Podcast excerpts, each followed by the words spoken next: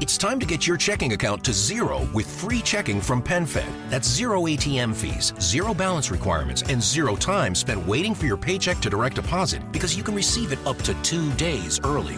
Open your account with just $25 and see how big zero can be. Apply online today at penfed.org slash free checking. Early direct deposit eligibility may vary between pay periods and timing of payer's funding. To receive any advertised product, you must become a member of PenFed, insured by NCUA.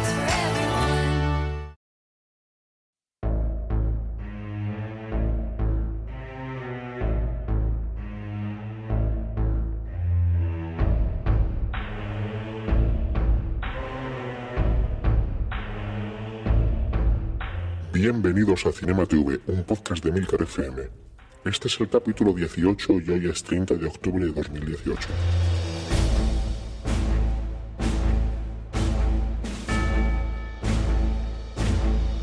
Muy buenas, esto es Cinema TV, el podcast de cine y series de televisión realizado de manera aperiódica e indiscriminada por todos los miembros de Emilcar FM.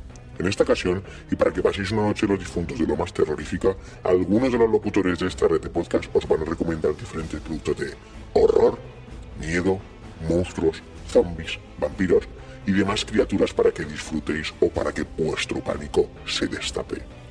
Abramos la puerta a lo desconocido.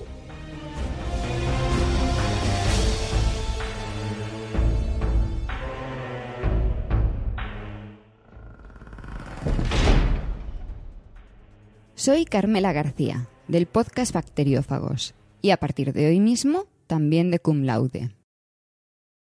Como gallega, esto de Halloween a mí no me representa mucho. Lo mío es el Samaín, que es una celebración diferente.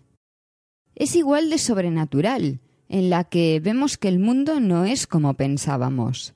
Pero es algo diferente, es una noche de espíritus, una noche mucho más mágica que el simple concepto de Halloween.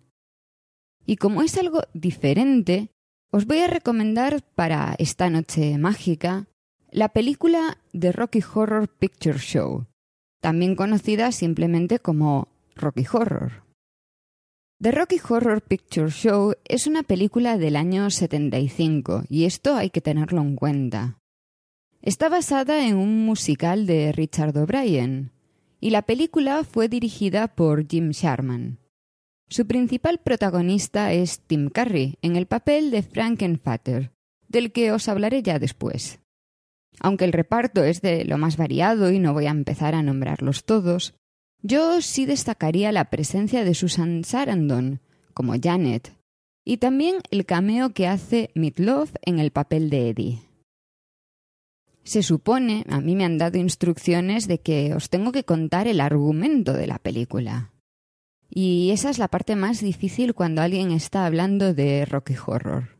Vamos a ver cómo os lo cuento para animaros a verla.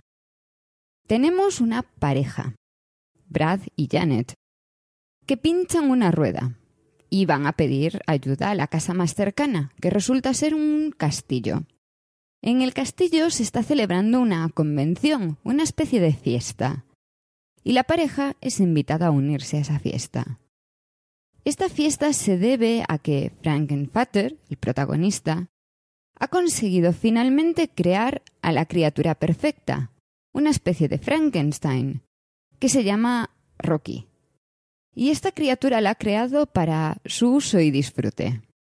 Pero claro, los asistentes a la fiesta son un poco particulares. Son un grupo de transilvanios y tienen una idea diferente de cómo funciona el mundo. Y eso sí, les gusta mucho cantar, cantar y bailar. Y eso es todo lo que os puedo contar del argumento, porque si dijese más serían spoilers. El resto tenéis que verlo, o mejor dicho, deberíais vivirlo. Rocky Horror se puede ver como una especie de sátira, o incluso como un homenaje, un homenaje a las películas de ciencia ficción y a las películas de horror de serie B. Pese a juntar todos esos componentes necesarios, en ningún momento es una película de miedo, pero ni mucho menos es una película para todos los públicos. Los transilvanios, de los que os hablaba antes, son travestis, Y la carga sexual en la película es mayor de lo que podría parecer por el argumento. Siempre se dice que Rocky Horror es un grupo de travestis cantando y bailando, pero hay mucho más detrás de eso. Aunque en los comienzos la recaudación había sido muy baja, con el paso de los años Rocky Horror se ha convertido en una obra de culto. Y es por eso por lo que os la recomiendo, porque yo, con el paso del tiempo, caí en sus garras. La primera vez que la ves, te quedas muy confuso y no tienes nada claro qué es lo que ha pasado en la última hora y media. Realmente no has entendido a nada. Eso nos ha pasado a todos. Pero pasa el tiempo y eso se ha quedado en tu cerebro. Y entonces empieza a actuar y ya no hay vuelta atrás. Has sido atrapado. Me pasó a mí, le pasó a millones de fans y os pasará a vosotros. Desde su estreno, poco a poco, han sido los espectadores los que han cambiado por completo la película. Se sigue proyectando en cines y teatros.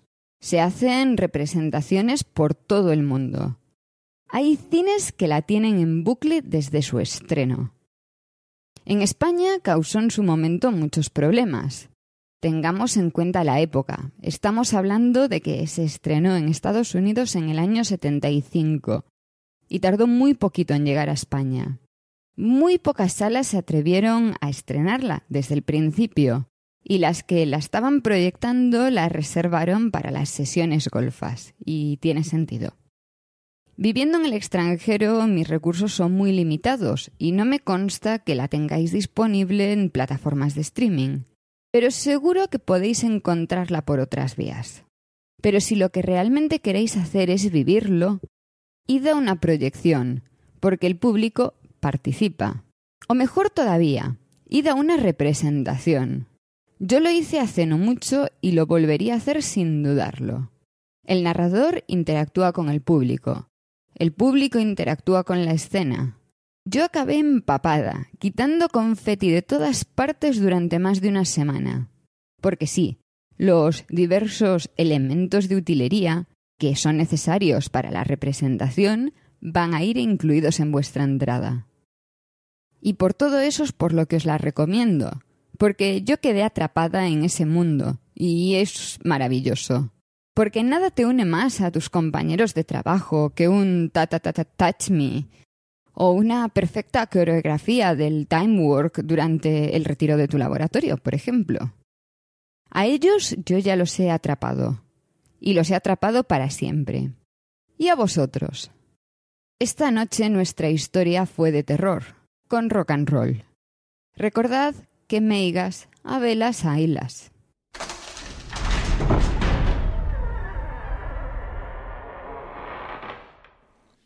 Hola, soy Fran Molina, del podcast Eureka, de la red de Milcar FM, vuestro podcast sobre innovación y desarrollo de nuevos productos. En este especial de Halloween en Cinema TV, quiero recomendaros una película muy divertida, que lleva por título Bienvenidos a Zombieland, una película del año 2009 con un reparto estelar. Destacan Jesse Eisenberg, Woody Harrelson, Emma Stone, Abigail Breslin, un pequeño papel de Amber Heard o incluso Bill Murray. La película tiene una duración de una hora y 28 minutos aproximadamente. Y bueno, aunque no podemos entrar en spoiler, eh, básicamente es una película de zombies, su propio nombre lo indica, donde el protagonista principal, en este caso Columbus, eh, tiene que viajar desde una parte de Estados Unidos a otra, en concreto a Ohio, de ahí lo de Columbus, para encontrar a su familia después de una invasión zombie. El origen de, ese, esa invasión zombie parece ser, eh, según dicen en la película, em, un primer paciente que se toma una hamburguesa en una estación de servicio y, queda infectado. Eh, durante ese periplo pues, se va a encontrar con varios personajes, como son Tallahassee, que como decía eh, lo interpreta Woody Harrelson, Uh, y dos personajes femeninos, Emma Stone y Abigail Breslin, que llevan también em, otros propósitos en este, en este nuevo mundo zombie.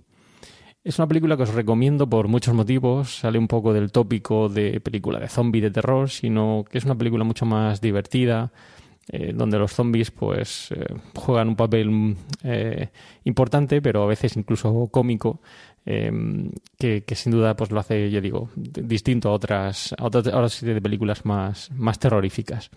Está en la línea de series como Nación Z, que destacan por este aspecto cómico en el, en el mundo zombie. Eh, es una película muy divertida em, para ver en, en pareja, en familia, con amigos y sin duda lo, lo pasaréis muy bien. Eh, hay sangre, o sea que hay que cuidado con, con aquellos que, que seáis un poquito asquerosos porque sin duda pues vais a ver sangre en esta película de zombie. Os la recomiendo, es muy divertida y además eh, hay una segunda parte que se publicará próximamente, pero para eso tenéis el podcast de la red de Milcar FM, ya sabéis, preestreno con Antonio Rentero, que os traerá todos y cada uno de los detalles. Y para despedirme en este especial de Halloween, no puedo traeros una despedida terrorífica si la digo a esta película, pero hay una parte muy importante en ella que es eh, el personaje de Columbus, que va desarrollando una serie de reglas para sobrevivir en el mundo zombie. Eh, muchísimas, y entre ellas, pues voy a destacar una, una de las que enuncia eh, Columbus, que dice así: Regla número 31. Revise el asiento de atrás. Muchas gracias y propicios días.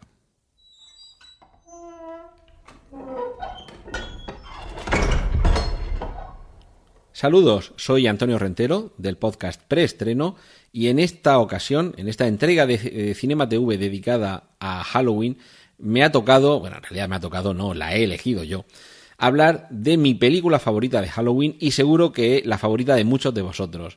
Se trata de una película del año 1993, dirigida por Henry Selick, producida por Tim Burton y titulada Pesadilla antes de Navidad. Se me agotan los calificativos, tierna, divertida, entrañable, eh, técnicamente impecable, música deliciosa de Danny Elfman, asombrosa la puesta en escena con los decorados debidos a ese visionario genio que es Tim Burton, la historia original también es suya, que el guion lo hayan escrito Caroline Thompson y Michael McDowell, y eh, por supuesto, tanto la música de Danny Elfman como la animación por stop motion, figuritas que se van moviendo, fotograma a fotograma hasta conseguir el movimiento fluido. Eso ahí es donde entra el genio de Henry Selick. Hay mucha gente que cree que la película la dirige Tim Burton, pero es Henry Selick quien anteriormente a dirigir esta película tampoco es que hubiera tenido una carrera demasiado amplia. Apenas un par de cortos, Sea Page y Slow Bob in the Lower Dimensions eran las que acreditaban a este director, cuando en el año 93 revolucionó por completo el cine de, ya digo, de animación stop motion y sobre todo el cine musical. Sí que es cierto que debido sobre todo a la visión de ese genio que es Tim Burton. Con unos personajes que creo que ya han pasado a formar parte de nuestro acervo popular, Jack Skeleton, Sally, el, el alcalde, Oogie Boogie, todas estas criaturas que pueblan este mundo de Halloween que en, una historia que es una mezcla de distintos géneros, desde el romántico y el terror a la comedia y el musical. Como digo, tenemos momentos divertidos, momentos tiernos, momentos en algunos en algunas ocasiones también de susto. Para la narración. It's intern John. Celebrate the coziest season with Safeway. They're bringing all the fall flavors to you. From pumpkin everything to caramel apples and all of your seasonal favorites. Make the most of those fireside dinners, game winning touchdowns, and warm family gatherings. Visit your neighborhood Safeway today or shop online for easy pickup or delivery. They're here to help you spice, season, and savor every moment. Sincerely, Safeway. Del personaje, el rey, digamos, de la fiesta de Halloween, que ve cómo cambia todo cuando descubre la Navidad cuando se adentra en ese mundo de la fiesta que por el calendario toca justo después. Le encanta la Navidad, los lugares comunes de la Navidad, la nieve, los villancicos, los niños, el abeto y sobre todo los regalos y ese personaje Santa Claus que él confunde, el juego de palabras en español está bastante bien traducido, de Santa Claus a Santa Clavos, y piensa que se llama Santa Clavos porque los dedos tiene clavos, Claro, en inglés es que eh, clavo se escribe como Klaus, pero con W. Y se pronuncia de una forma prácticamente idéntica. Fonéticamente, Santa Claus y Santa Claus, pero con K-L-O-W, suenan tan parecido que el malentendido tiene una explicación muy sencilla. claro, la visión de quien está rodeado de una visión, de una percepción de la muerte muy distinta a la que podemos pensar. Eh, cuando ve la felicidad que lleva Halloween consigo y la compara con la felicidad, eh, Halloween en cuanto a celebración festiva me, refiero, y la compara con la celebración de la Navidad, en, se, ve, eh, se ve arrebatado y lo que quiere es hacer su propia versión de la Navidad, para lo cual secuestra a ese Santa Clavos.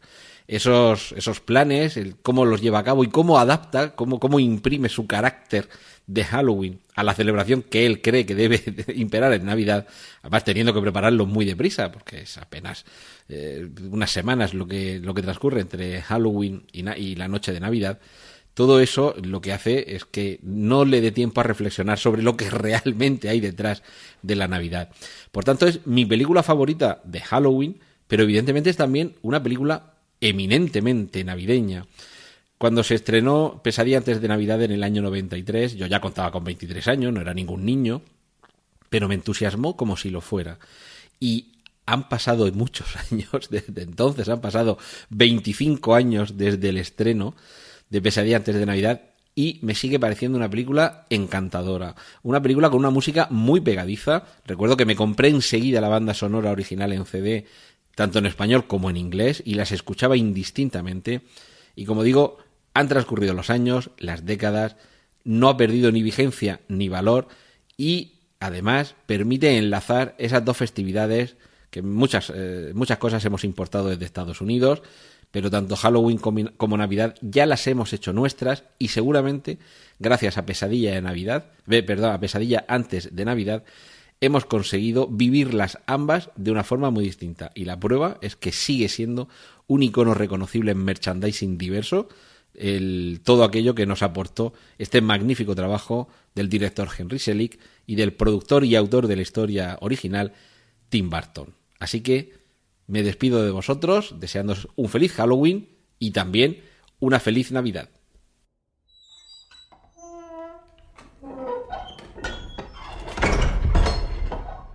Hola, soy Emilio Cano, más conocido como Emilcar, director de Emilcar FM, la red de podcasts a la que pertenece Cinema TV, y también presentador de Daily, Promo Podcast y copresentador de Ars Música y Están locos estos romanos y de baja temporal también, por qué no decirlo, de Proyecto Macintosh.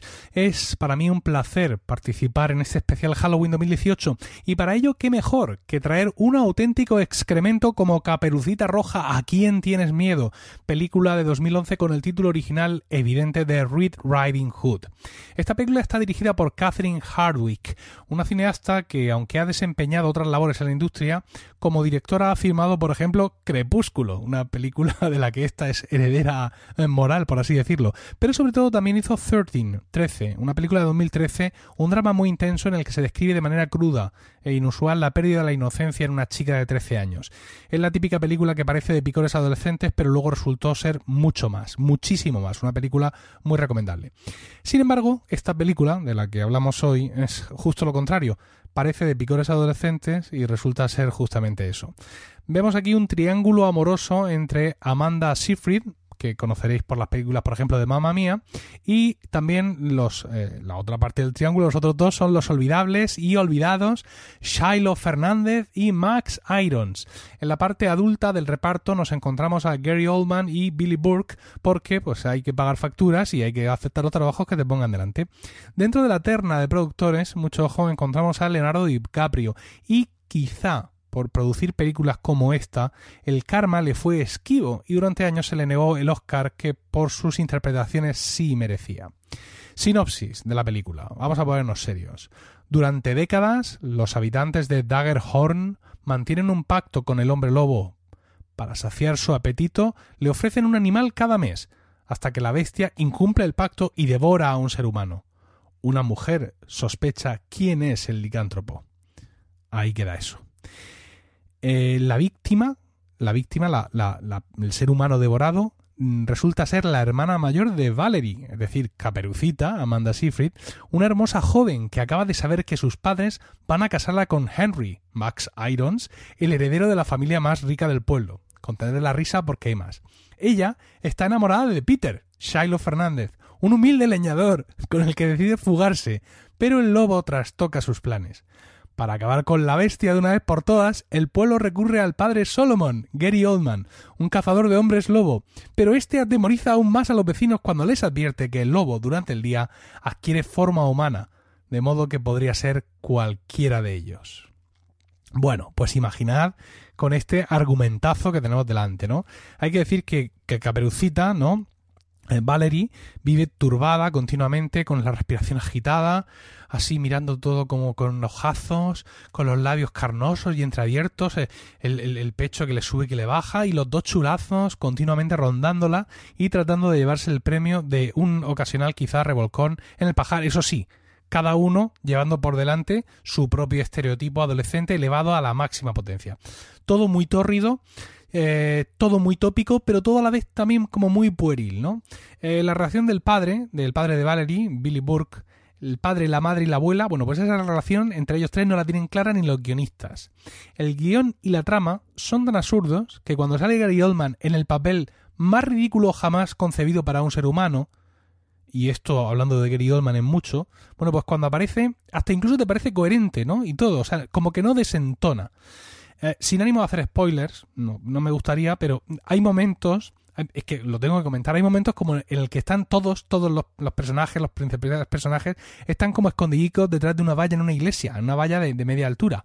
Y el lobo está ahí, que se los quiere comer, pero no, no los puede tocar. Es que parece más una escena de Peppa Pig que, que de otra cosa.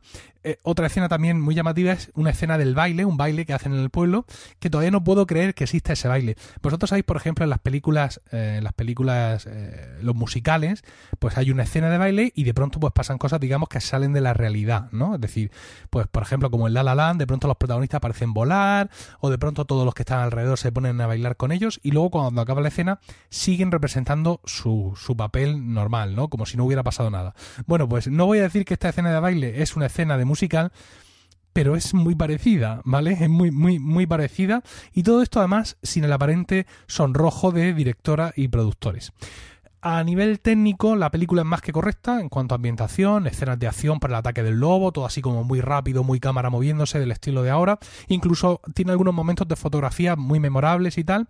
Y bueno, eso es claramente un producto impecable, de factura hollywoodiense, creado seguramente no por seres humanos, sino por un algoritmo. No hay un algoritmo en un ordenador de, de, un- de una productora que va generando guiones y este es uno de ellos. Cayó así, clonk, a la bandeja y lo cogieron. Bueno, pues aun con todo y con eso, que decimos aquí en Murcia, la recomiendo. Si la encuentras por ahí en cualquier canal, pierde 100 minutos de tu vida viéndola. Es más mala que el baladre, pero con ese toque cutre que te engancha y que te hace verla incluso de nuevo si la vuelves a encontrar haciendo zapping eh, por ahí. El momento de grabar este podcast, debo decir que está disponible en HBO España, así como para compra y alquiler en Rakuten, iTunes y Google Play. Creed en la leyenda. Cuidado, cuidado con el lobo. Ha ha ha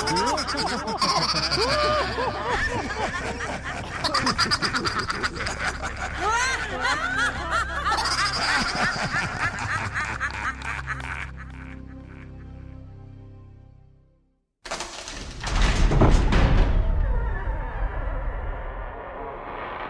Hola de nuevo, yo soy Javier Soler, presentador del podcast Trending, donde analizamos semanalmente las noticias que más nos gustan. Yo, para esta noche de los difuntos, o noche de los muertos, o Halloween, como cada uno quiera o pueda celebrarlo, voy a traer una película que a mí me resulta muy, muy, muy divertida por lo estúpida que es, y es Van Helsing del 2004. Es una película dirigida por Stephen Sommers, que podría ser sinónimo de el blockbuster, ya que tenemos en su haber películas como La momia, la trilogía de la momia, tenemos también esta pues de Van Helsing, tenemos G.I. Joe, pues entonces pues podéis hacer una idea. Para muchos pensaréis que esto es una auténtica bazofia de película, y es posible que sí. De hecho, mi gran amigo Jorge y yo definimos esta película como la película de las casualidades, ya que eh, ocurren cosas que no tienen demasiado sentido. El argumento es bastante sencillo, ¿no? Tenemos a Van Helsing, que es un personaje heroico, que tiene que ir en la búsqueda de cazar, de, primero en la búsqueda de su pasado, entender su pasado, y de Drácula. Eh, nuestro Van Helsing está interpretado por Hugh Jackman, en el que un actor más que reconocible. Y en el reparto también tenemos a Kate Be Beckinsley, no sé si lo he pronunciado bien, que la teníamos en también sagas también relacionadas un poco con ese tipo de cosas, que sería como por ejemplo Underworld. Y la recuerdo también de Pearl Harbor. Bueno, Van Helsing es una película que no es de terror, ¿vale? Porque no lo es. Y es que a mí no me gusta el cine de terror, no me divierte, y yo busco que el cine me divierta. Entonces debe ser porque soy un poco cagadete, pero bueno, mm, eso ya lo definiréis vosotros. Lo que sí es una película muy, muy entretenida. Tiene unos efectos especiales que para ser de 2004 no están envejeciendo del todo mal ahora que estamos en 2018. He dicho que no del todo mal. Igual a algunos de, los oyentes de este exigente podcast pues os parecen demasiado malos. Pero a mí la verdad es que me parece siempre una película que cuando está puesta la dejo puesta. La tenéis en Amazon Prime Video por si la queréis ver y bueno, no le pidáis nada porque no le podéis pedir nada a un blockbuster de este estilo. A mí lo que me gusta más sobre todo de esta película son dos cosas fundamentalmente. La banda sonora, que me parece que es una banda sonora espectacular, es una banda sonora que escucho muy habitualmente y que he utilizado en varias cositas de dinámicas de mi trabajo. Y el- todo lo que tiene que ver con el vestuario y la ambientación, los colores me parecen muy, muy originales. Me parece que tiene, tiene un poquito de casi tomarse, como, como que casi se toma en serio a sí misma la película. Pero bueno, aparte de eso, poco más se puede salvar. Eh, se supone que tengo que haceros una recomendación y no echaros por tierra, pero es que mm, no puedo engañaros tampoco. Simplemente, si queréis poner una película para dejar puesta mientras estáis disfrutando de los que podéis del puente de todos los santos, pues Van Helsing de 2004 es una película más que disfrutable. Y con esto hemos llegado al final del podcast de hoy. Gracias por el tiempo que habéis dedicado a escucharnos. Esperamos que eh, os haya resultado entretenido. Tenéis todos los información y enlaces de este episodio en emilcar.fm, donde además esperamos vuestros terroríficos comentarios.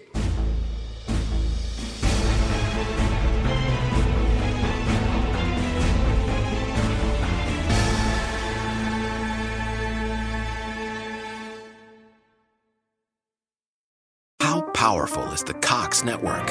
So powerful that one day the internet will let your doctor perform miracles from thousands of miles away, Connecting to remote operating room. giving a whole new meaning to the term house call. Operation complete.